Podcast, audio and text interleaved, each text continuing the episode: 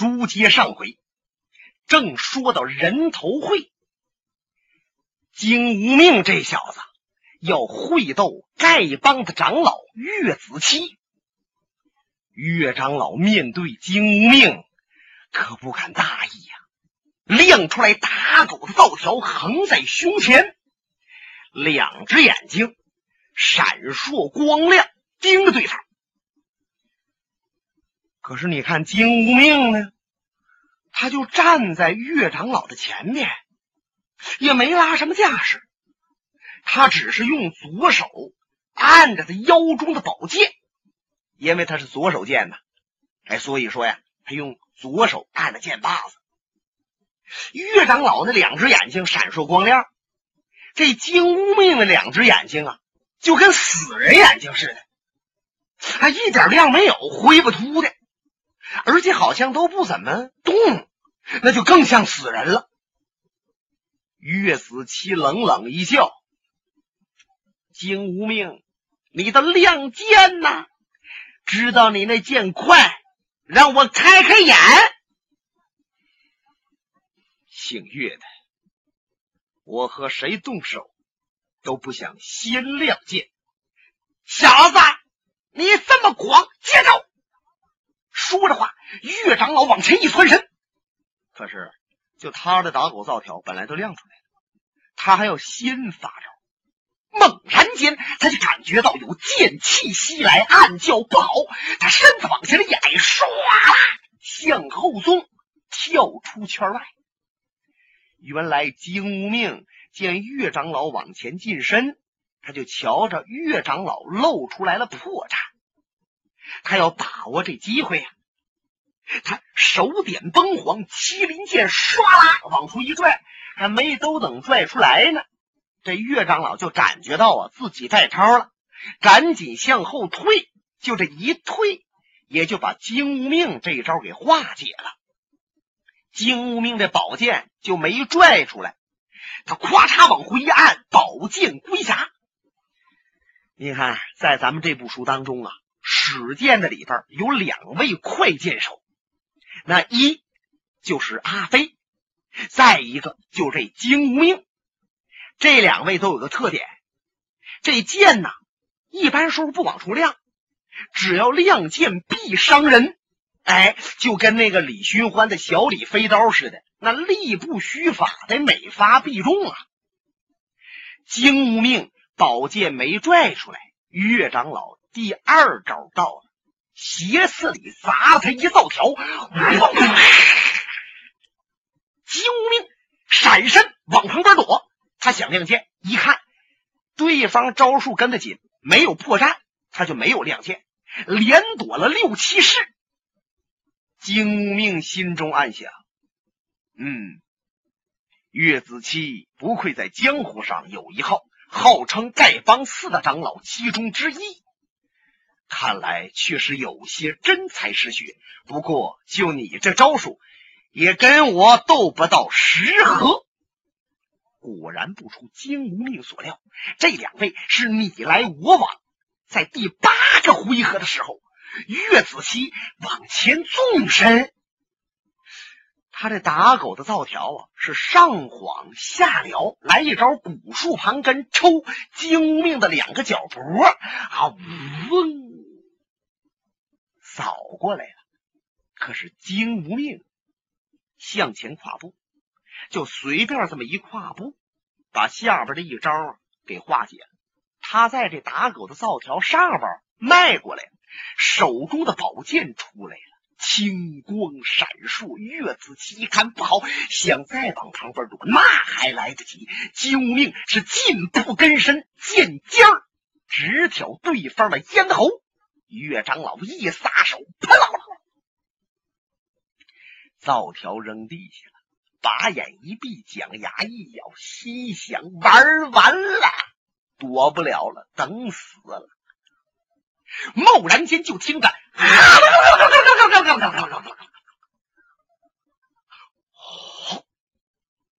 金无命暗中一惊，他往旁边一侧身。本来他的眼睛，他那个剑尖子，他那个手势都对着岳子期呢，要刺岳子期的咽喉啊，可是不知道在哪儿，简直啊是从天上飞下来一串佛珠。你说怎么那么准？就给他这宝剑呢套上了。看来抛佛珠的那个人内功相当深湛，把这佛珠套在剑上。就金无命的内力，他都感觉到自己腕子一沉，这剑尖就没准了。吃惊之下，他闪目往炉棚这边一看，就见西炉棚里少林派的老掌门新湖大师，这手啊还没收回去呢，眼见得是他把这佛珠扔出去的。就简单的那么一串佛珠，拿在手中也不超过三四两，可是套在剑上就重于千斤，这叫内功啊！噌，岳长老一闪身跳出圈外，倒吸一口冷气，就感觉到从脑门子到脚下直生冷风，冷汗钻出来了，心中暗叫。呀，厉害！看来我呀是太狂了，只认为我丐帮功夫到家呀，没想到上官金无命师徒功力远远高于我。就冲这架势，我家帮主来到此地，凭打狗棒也难以取胜。那么我丐帮不是金无名的对手，难道说少林派就能是他们爷们的对手吗？如果少林要再不是对手，哪一个人又能镇住上官金虹呢？如果要镇不住上官金虹，他们爷们飞扬跋扈，独霸武林，岂不是武林之祸，百姓之害呀？看来岳子期呀是悲天悯人，他一看到金无命师徒功夫这么高，心中胆战，心里没底儿了。金无命站在原地，轻轻的把宝剑一空，哗，把这串佛珠吞下来了，然后接在手中，向对面西炉棚一抛。大师，请收回。唰，新湖顺手一接，就感觉到这手啊一打沉儿。哎呦，心想金无名这小子，别看年轻啊，内功也着实了得，抛回来力道这么沉雄。新湖答道：“阿弥陀佛，多谢施主。你看这以死相争的，可是嘴上都挺礼貌。”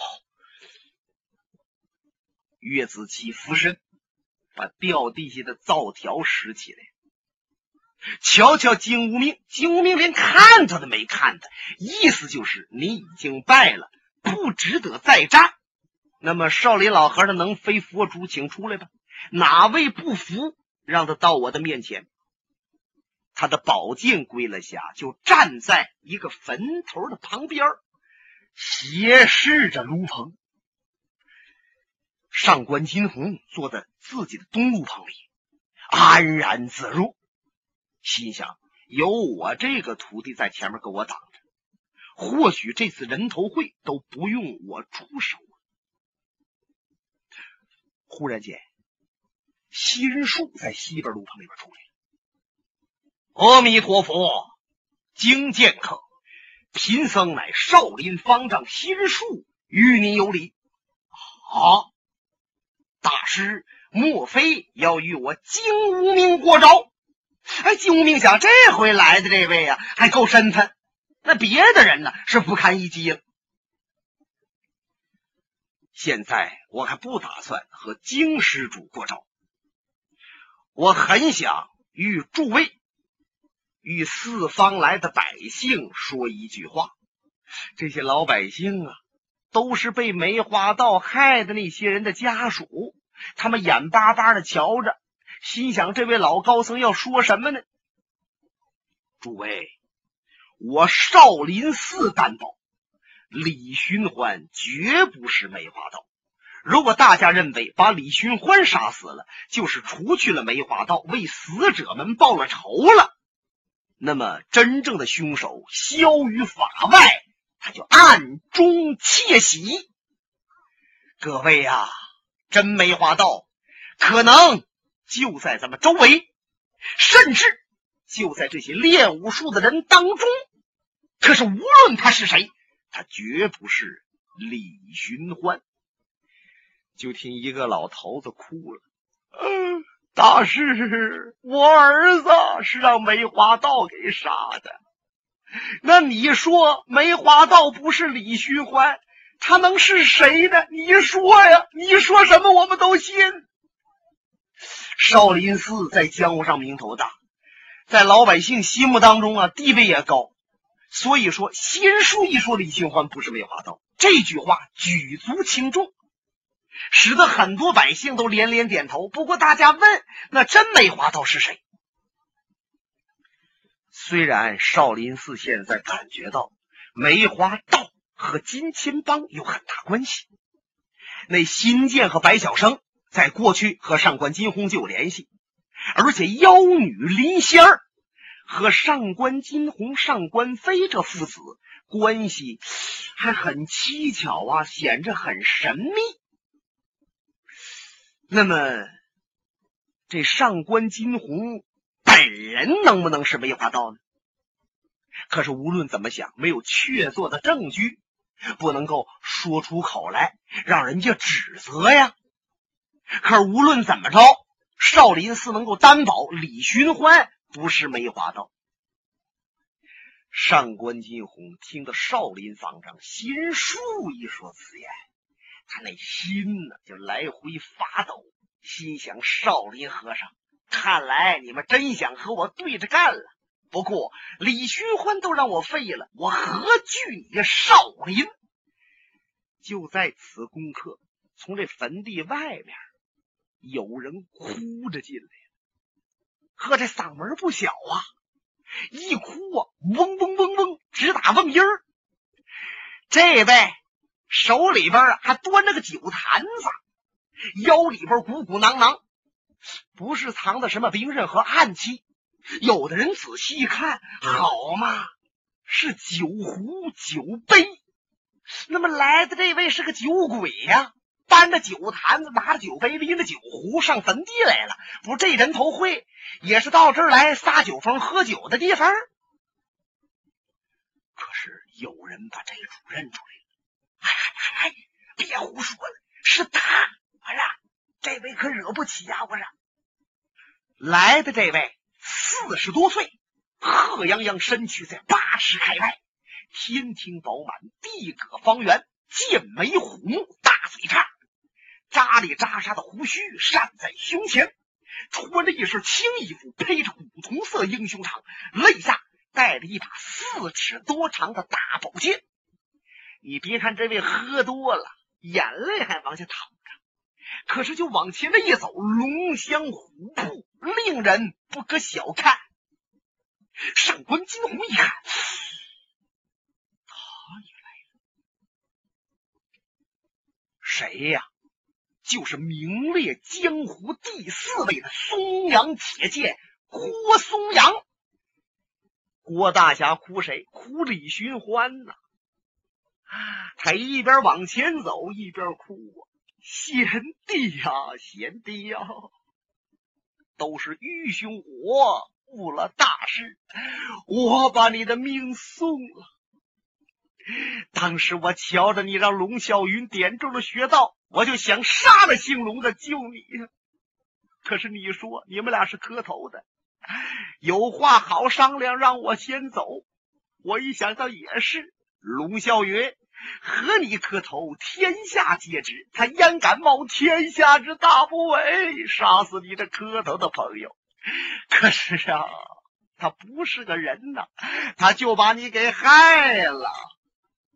我呀，晚了一步赶到星云庄，听说你人头已经被取下。那上官金鸿在此处摆什么人头会？哥哥对不起你呀。说着，他来到旁边这个架子跟前，这个架子上面放个托盘，托盘上面放着李寻欢的人头。他来到架子下，撩衣襟跪倒，俯身在地，痛不失声。按说，李寻欢和郭松阳相识还不超过半年。李寻欢和郭松阳没有什么大交情，他们俩相见，还是郭松阳误以为李寻欢是梅花道，他去铲除李寻欢，两个人动上手，打在一起了。通过比武，相互间增强了了解。他知道李寻欢不是梅花道了，他想帮着李寻欢逃出少林寺。就这么出现了几件事，两个人遂成知己。如果李寻欢在天有灵，知道郭松阳如此痛哭，心疼于他，李寻欢心中应该安稳一些。那就是说，别看他没有交准龙啸云的朋友，他交的这个郭松阳还是相当不错。郭松阳俯身大哭，使得很多人的心里边都直叫个。你像铁川家，还有少林几位高僧，眼泪都止不住淌下来。忽然，郭松阳身后有人说话：“哎，李寻欢死的可惜呀。”他不应该死在龙啸云和上官金鸿的手，他应该死在我的手。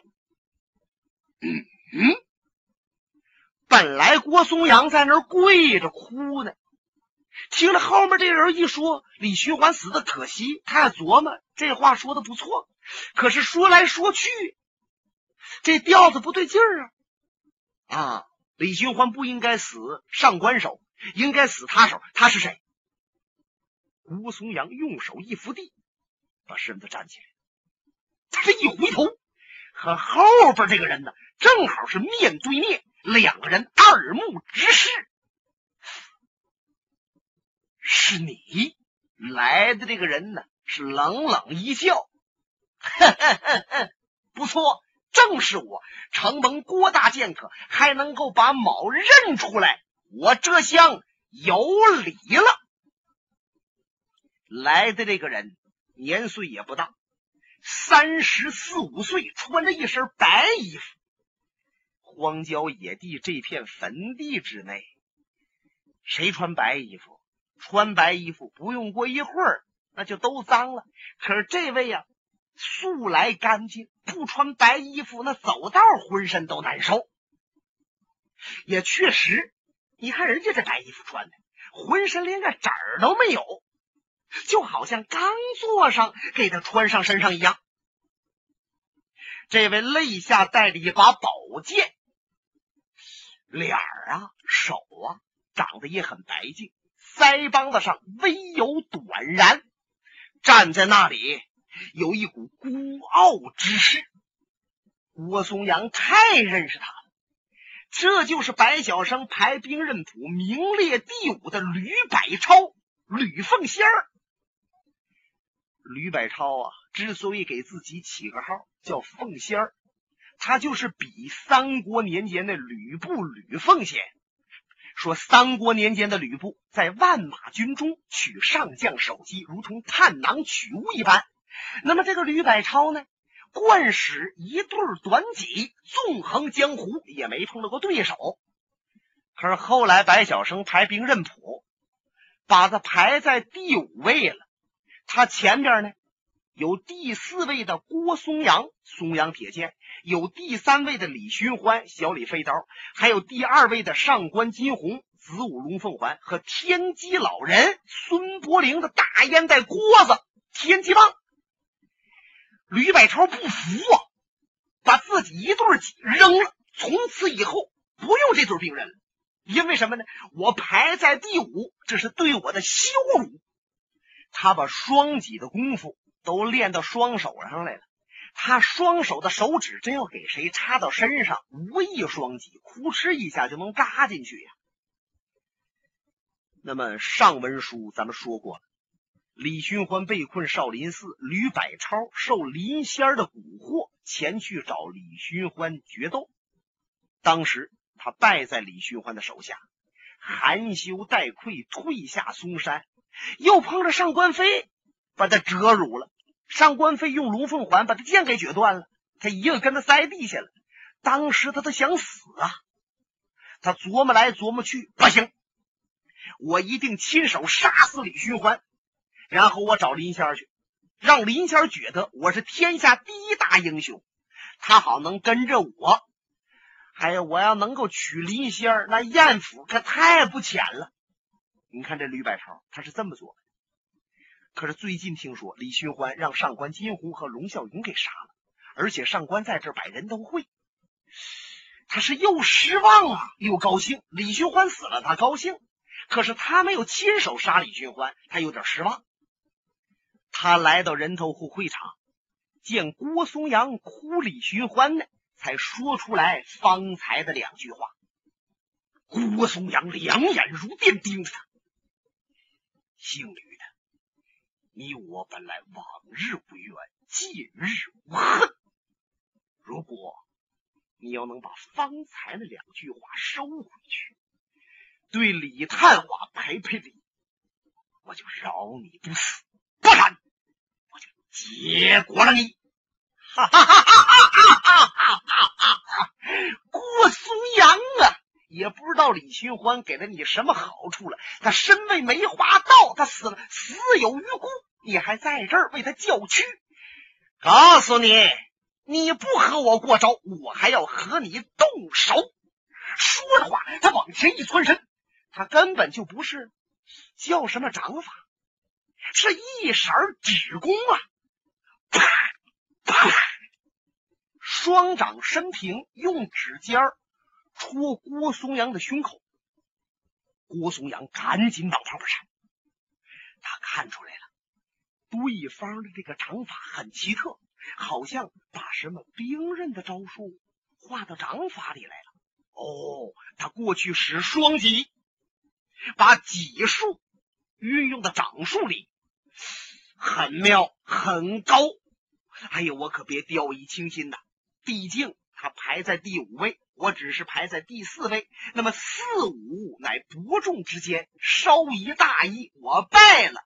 死不足憾，可是我兄弟的人头被供在上边，他看着我败了，那可就非常遗憾了。我一定要胜。他一边往出跳着，一边想着，随着往出一跳，就听着咯嘣嘣黄响。郭松阳赖以成名的松阳铁剑裹着一道寒光啊，唰亮出来了。他回身一招犀牛望月，白蛇吐信是，直刺吕百超。吕百超艺高胆大，也真没在乎。他欺身直进，用手要抓这个剑脊。他想，只要这一抓住，嘎巴一撅，剑断了，我再一杵，手指就给你刺进身子里边去。可是郭松阳的担子轻轻一晃，是左晃右闪，就听着嚓嚓，哎呀呀呀呀呀！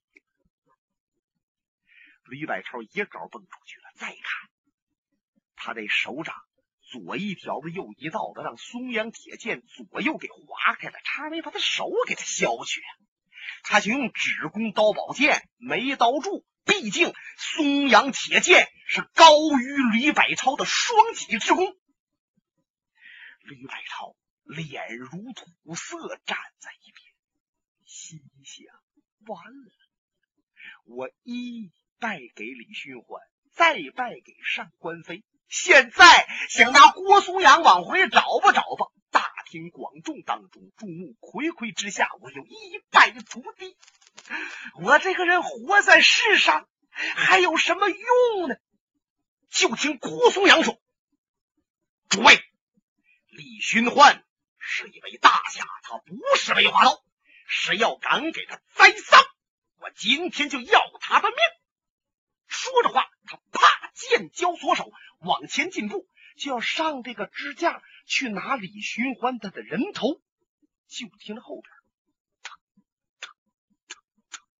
一个人走过来了，声音冰冷：“住手！